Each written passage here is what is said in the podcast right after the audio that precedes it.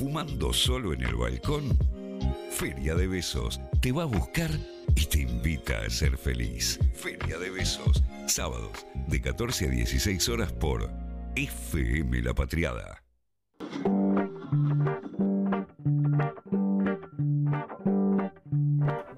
Seguimos haciendo Feria de Besos. Estamos en el 11 22 34 96 72 y en arroba Feria de Besos, amigues, en el Instagram.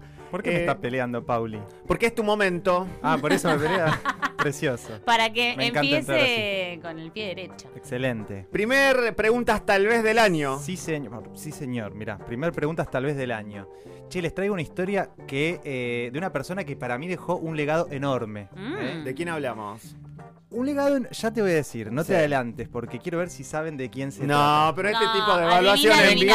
no, me encanta ese juego, déjeme jugar. No, este es mi adivina, momento. adivinador me, me mata. Escuchá, Dale. no, sol- no solo en la gastronomía, Ok. ya les tiré un dato. Ah, Sí. yo ahí soy Ojo, buena. a- por eso, Pauli, pensé mucho en vos O haciendo sea, esta columna. vos tenés que saber esto, No. Pauli. No solo en la gastronomía, sino en la vida de una generación de personas. Parece un montón, pero preparando esta columna, es un montón, pero te juro que preparando esta columna, debo reconocer que me encariñé mucho con esta persona, de la que además se sabe muy, muy poco. Si yo les digo eh, Juana Bordoy, ¿saben quién es? La verdad que no. Y si les digo... Ya empezamos mal. Pará, pará.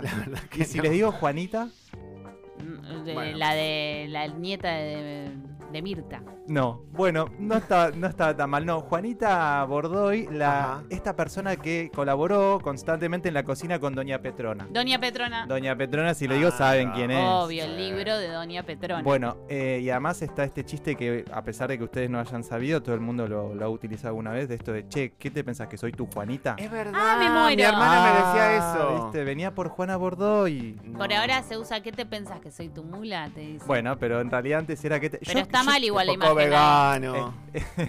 está mal, pero en realidad el mal. chi- chiste original era, ¿qué te pensás que soy Juanita? Porque ¿No? también lo que no se O piensa como ahí es como que el trabajo en la cocina es un- debería ser un trabajo en equipo. De todo eso vamos a estar hablando hoy, Pauli. Increíble. Bueno, hoy voy a hablar de la historia de Juana Bordoy, a quien se la conoció como Juanita y fue ni más ni menos que quien acompañó durante tantísimos años a eh, Doña Petrona en la cocina. Y acá, Me gusta. bueno, Quiero. y ac- vi- vieron, no voy a hablar de Doña Petrona, voy a No, hablar no, no, de Eso es lo que me Juanita. interesa. Sí. Difícil, ¿eh? Difícil. Difícil. Bueno. Ah, pará, No, aplaudámoslo. labo- laburé un montón. Porque trabaja no, este no, pibe. lo que transpiré, madrugadas entera buscando información, no saben. Bueno, acá agregué un dato que es imposible de esquivar, que es el de Doña Petrona. Sí. ¿Por qué imposible esquivar? Porque cuando A uno ver. habla de Juana Bordoy, Ajá. inevitablemente habla de Doña Petrona y viceversa. Claro. ¿no? Sí. Es muy difícil hablar de una sola persona.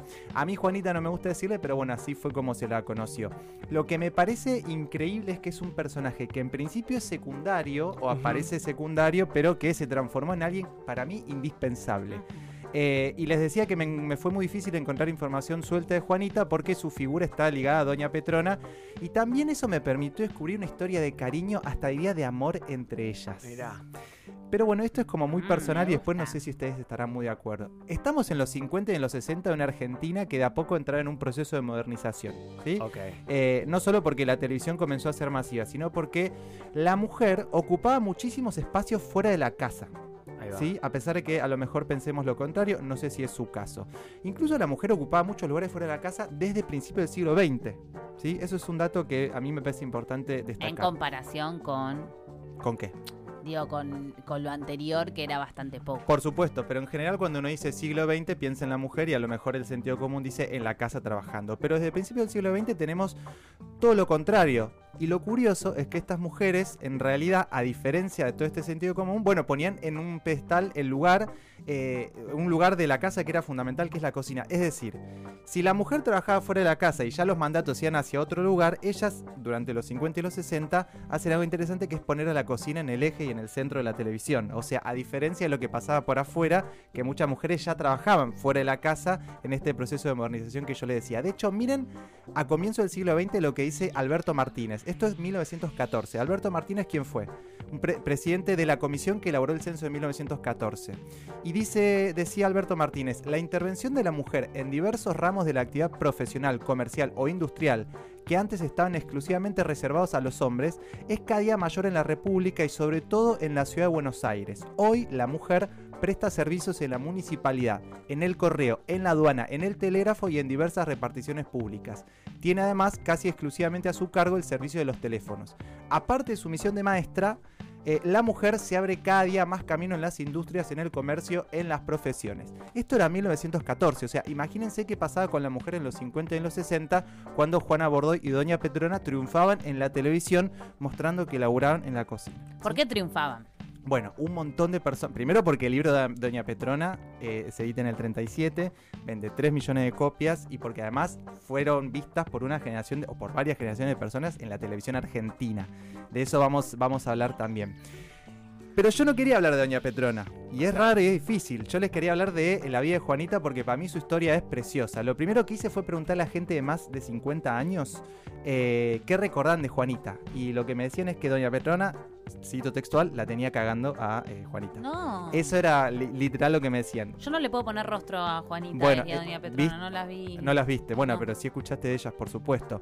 Eh, y además muchas personas recordan que durante muchos años estuvieron juntas trabajando en la televisión, eso seguro. Eh, y además la recordan a Doña Petrona muy autoritaria, ¿no? Muy, muy autoritaria. De hecho, sí, es verdad, yo vi muchos programas en la semana de, de- de Buenas tardes, mucho gusto, que fue un programa muy, muy conocido en, en- en los 60, y se la pasaba retándola al aire, o al menos eso parecía, como Ay, si no. Juanita no supiera hacer nada y doña Petrona le tuviera que dar indicaciones precisas de qué hacer. Pero esta idea de Juana Bordoy de que no sabía nada no es tan así. Encontré una anécdota increíble que muestra lo contrario. Y yo acá le agradezco a, a María del Carmen Rivas, una amiga y una compañera que queremos un montón, que me recomendó un libro, es el libro de Rebeca Pite, que es eh, Creando una Mesa Común, y ahí cuenta un montón de detalles y de, y de anécdotas, y algunas de ellas les, les traje. Miren, en sus memorias, doña Petrona cuenta que estaba celosa de la apreciación de su esposo por los panqueques que había cocinado en alguna oportunidad eh, Juanita, Juanita. su amiga. Eh, de hecho, Petrona, ¿qué hace? Le pide la receta a, a Juanita eh, para sorprender a su esposo y hacer lo mismo que había hecho Juanita, porque a su esposo, Leandro, si no recuerdo mal el nombre, le habían gustado mucho esos panqueques. Pero bueno, ¿qué es lo que hace Petrona? Cambia involuntariamente la receta, según dicen sus memorias, agregando demasiada manteca a la sartén. Eso es muy característico de Doña Petrona. Cocinaba con kilo de manteca, Sí. kilo de leche. ¿no? Era otra cocina, era otra comida, era otra Argentina. Eh, entonces, como Era otro colesterol. Otro también. colesterol. O el mismo, pero no nos preocupamos tanto en esa época por eso mismo. Bueno, como resultado de esa, de esa, de ese agregado involuntario a la receta, eh, ¿qué es lo que pasa? Entra Leandro a la cocina en ese momento, el esposo de Doña Petrona, y le pregunta si estaba cocinando panqueques que tanto le gustaban. Y en realidad lo que respondió Doña Petrona es que no, que eran tortitas y que ella sabía cómo hacer las tortitas y por eso estaba cocinándolas. En sus memorias, ella se refiere a las, a las tortitas como la primera receta de su vida. Una receta que originalmente era de Juanita y que ella agregándole un poco de manteca entonces había modificado.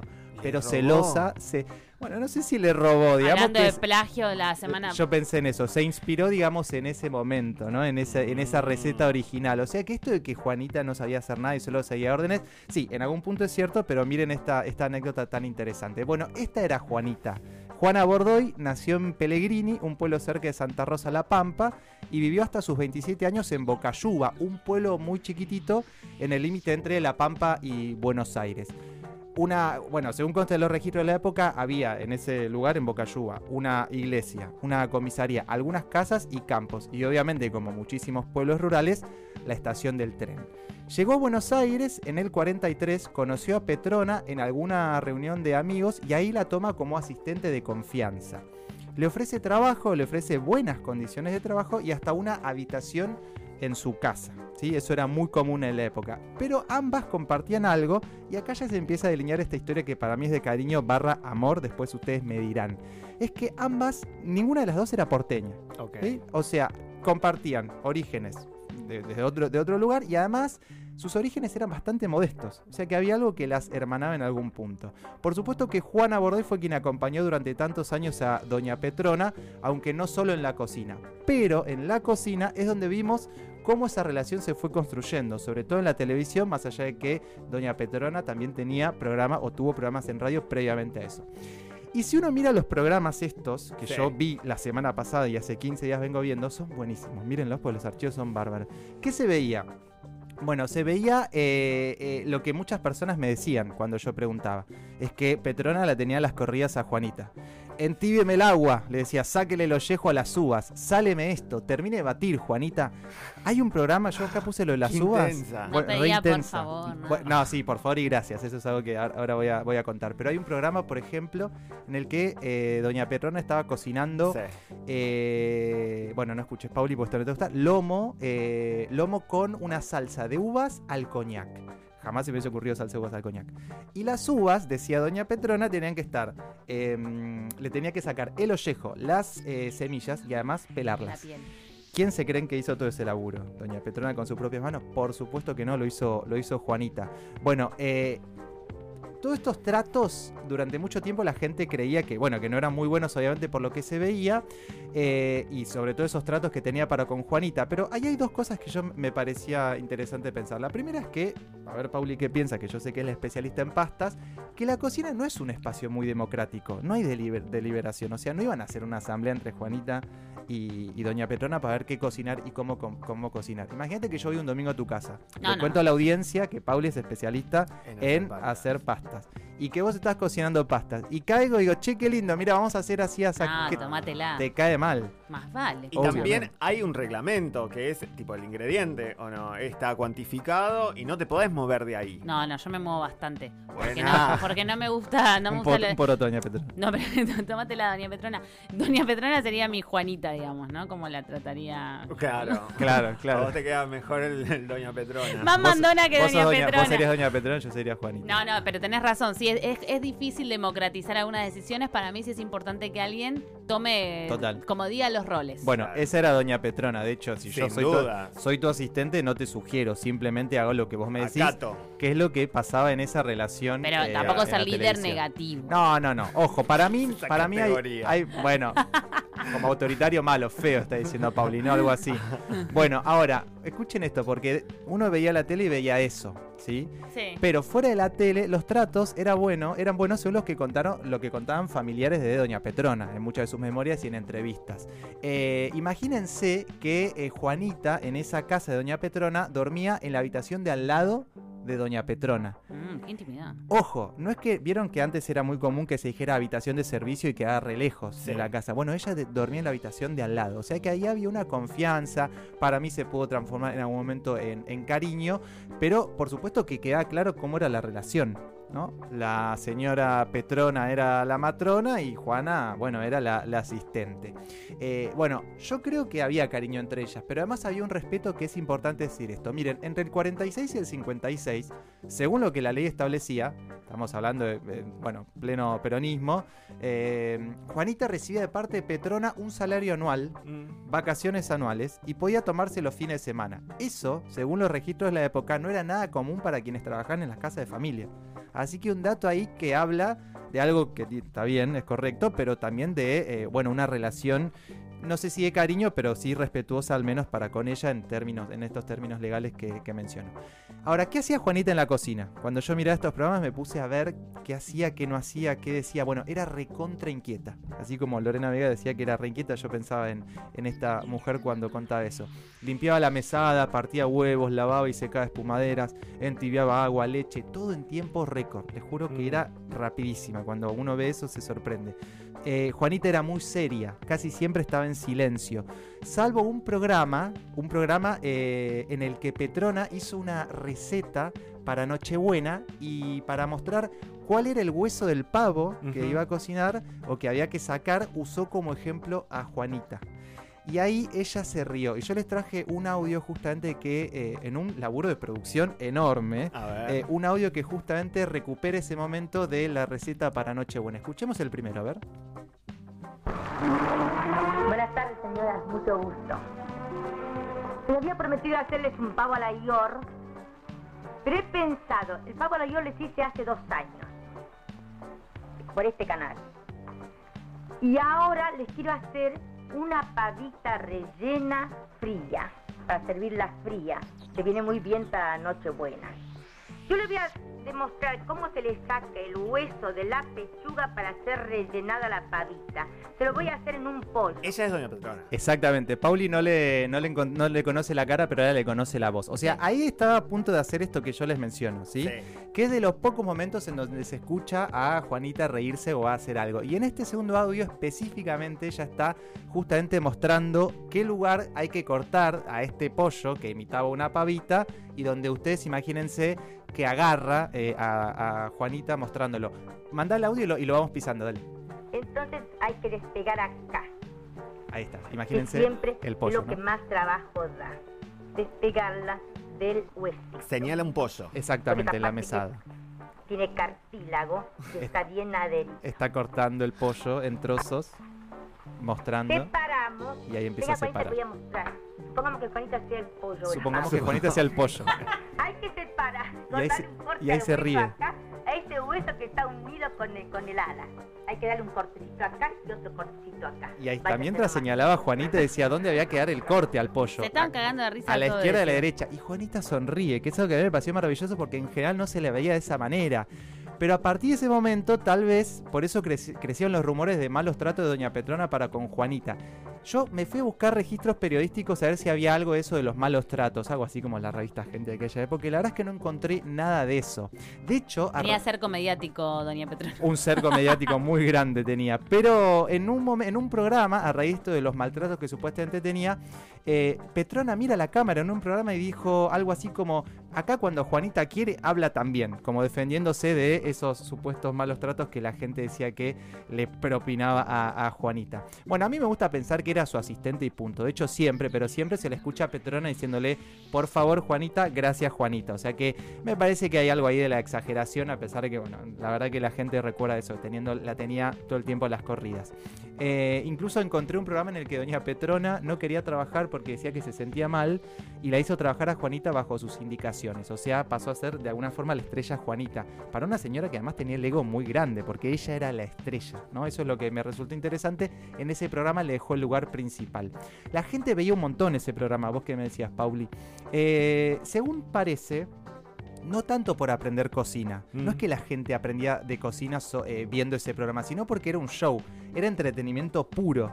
Eh, y tenía algo esa cocina en la que Juanita asistía a Petrona y era que justamente se reproducía una relación doméstica en la televisión. Era como llevar la casa propia a que sea vista por millones de personas. Pensaba en Gran Hermano.